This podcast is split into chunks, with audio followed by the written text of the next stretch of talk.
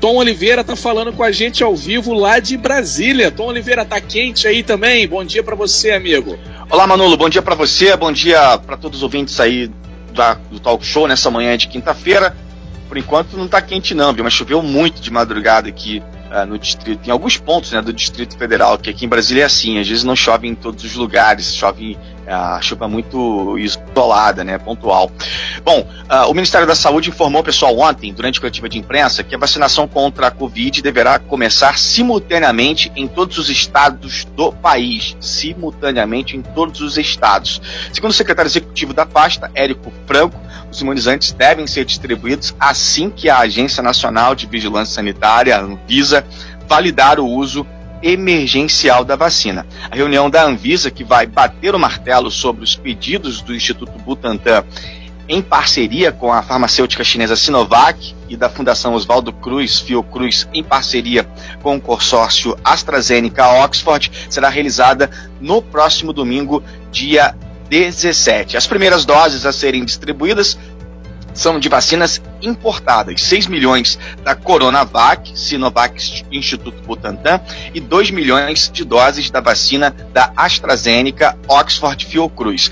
Nos próximos meses, por acordo de transferência de tecnologia, tanto a Fiocruz quanto o Instituto Butantan vão produzir doses da vacina em território nacional para dar continuidade ao Plano Nacional de Imunização. O governo quer acelerar é, esse processo e começar a vacinação logo por aqui. Para agilizar e tentar agilizar esse processo, vai enviar hoje um avião à Índia para buscar 2 milhões de doses da vacina do laboratório AstraZeneca, em parceria com a Universidade de Oxford e com a Fundação Oswaldo Cruz no Brasil. O avião deve partir do aeroporto de Viracopos, em São Paulo, é, e deve estar de volta ao Brasil no sábado, no domingo, pessoal da agência da Anvisa deve bater o martelo sobre o uso emergencial. E aí, então, não tem uma data ainda. Ontem, na reunião, inclusive, da, uh, da do Ministério da Saúde, o pessoal perguntou lá se já tem uma data para o início da vacinação, mas não tem uma data definida. Mas assim que a,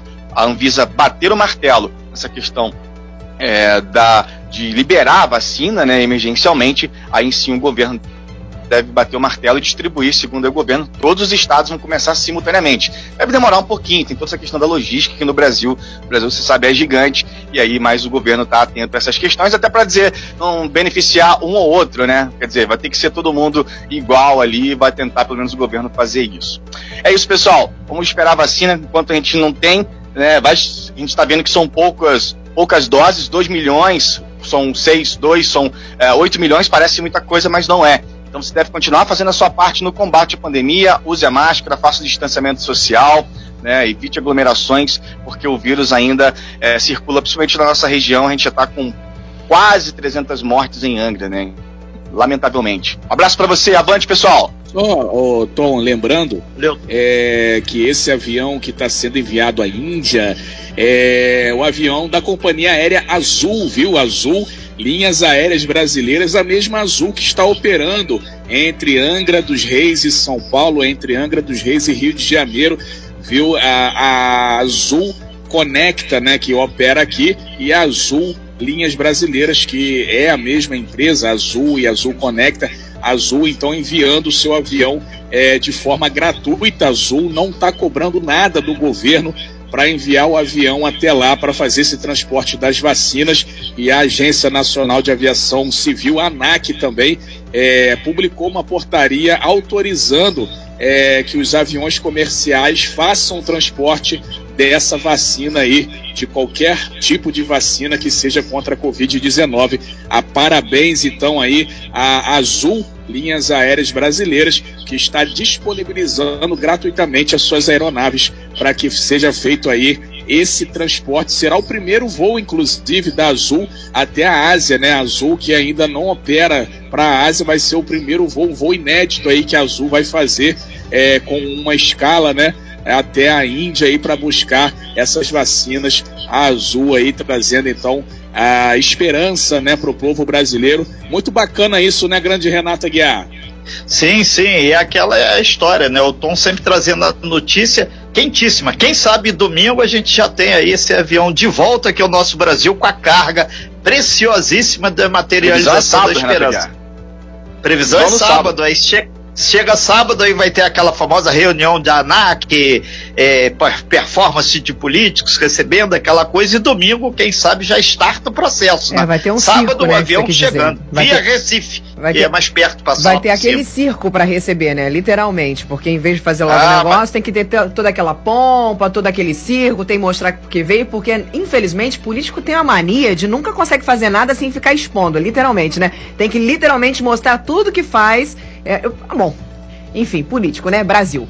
8 horas e 19 vamos dar, só vamos dar só nossa alfinetada, então, já que você falou de, de expor as coisas, ah. ele só não expõe as contas, os números, não, não né, os gastos não. nas redes sociais, como se expõe esse tipo de coisa quando todo mundo acha que é legal, né? Esses é. números ficam lá naquelas letras pequenininhas, igual bula de remédio que ninguém lê. É verdade. A prestação de contas, inclusive, né, é, é por lei, né? Tem que ser feita. Inclusive tem aí o site, a transparência, né? E deveria realmente ser feito. Acho que é muito bacana. Os, os políticos poderiam usar também as suas redes sociais, não só para fazer aquela palhaçada, aquele circo todo, mas também prestar contas e responder responder aí as perguntas das pessoas que estão curiosas para saber para onde foi cada centavinho que sai literalmente do nosso bolso, né, Tom? Vocês já viram alguém botar, tipo, um exemplo simples, quanto se gastou de combustível por mês lá no Facebook? Não. Ou, ou no Instagram? Boa ideia. Eu também não. Vamos falar. Quanto você gastou por esse mês? Eu acho que seria, eh, digamos que constrangedor para eles fazer esse tipo de coisa, porque tem gente que não sabe nem o quanto gasta, ainda mais com gasolina aqui em Angra, que é a gasolina mais cara que tem nesse país. Misericórdia. 8h20. A gente vai para um breve intervalo. Você participa com a gente no 3365-588. Já tem bastante gente participando conosco por aqui. Já já, depois do intervalo, vou mandar beijo para todos vocês. 8h20, bom dia! Você bem informado. Talk Show. A informação tem seu lugar.